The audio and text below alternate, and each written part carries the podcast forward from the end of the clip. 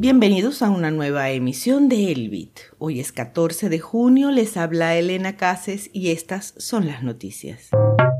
Buda detiene depósitos y retiros en pesos argentinos. Juez de Estados Unidos rechaza solicitud de la SEC de congelación de activos de Binance US. Panel de la Cámara de Representantes de Estados Unidos votará sobre proyecto de ley de criptomonedas en las próximas semanas. Los mineros de Bitcoin transfieren 174 millones de dólares a los exchange en dos semanas.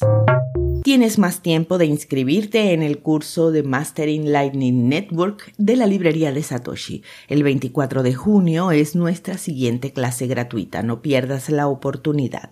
Más información en libreriadesatoshi.com.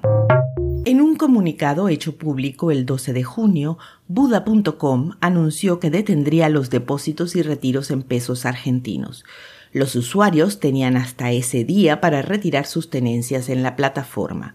Los saldos no reclamados tendrán dos posibles rutas, o se depositarán automáticamente en los bancos registrados por el usuario o se convertirán en la stablecoin USD Coin para ser dispuestos. Buda.com no dio más detalles en su comunicado público, pero en declaraciones a Criptonoticias informó que estaban trabajando para reponer el servicio de la moneda austral. Todos los demás servicios están funcionando con normalidad. El juez federal que supervisa el caso de la Comisión de Bolsa y Valores de Estados Unidos contra Binance y Binance US se negó a ordenar una orden de restricción temporal que congela los activos de la plataforma de negociación en el país. Eso permitiría que el brazo estadounidense de la compañía continúe haciendo negocios mientras analiza las restricciones con el regulador. Se espera una actualización de este estado para el cierre de operaciones del jueves.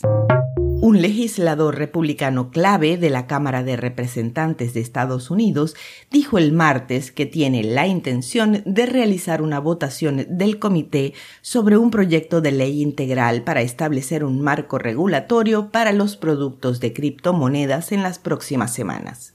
El representante Patrick McHenny, presidente del Comité de Servicios Financieros de la Cámara de Representantes, dijo que espera presentar un proyecto de ley para que el panel lo considere después de que los legisladores regresen a trabajar el 11 de julio.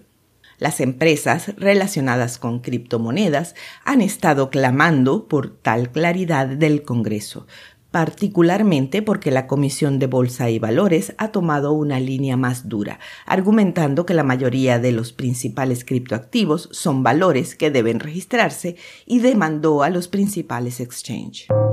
La transferencia de Bitcoin de los mineros a los exchanges centralizados se ha acelerado desde el 31 de mayo, según los datos rastreados por la firma de análisis Glassnode. Los datos muestran que han movido 6.671 Bitcoin, unos 174 millones de dólares, desde el 31 de mayo. Solo el 3 de junio movieron 2.606 monedas, el recuento más grande en un solo día en más de cuatro años. El promedio de 14 días de transferencias de mineros a exchange aumentó considerablemente a 486, el más alto desde mayo de 2021. Mientras tanto, el saldo en billeteras asociadas con minero disminuyó en casi 2.000 Bitcoin en dos semanas. Al cierre de esta emisión, el precio de Bitcoin es de 25.833 dólares, con una variación a la baja de 0.37% en 24 horas. Esto fue el Bit, desde la librería de Satoshi con una producción de Proyecto Bitcoin.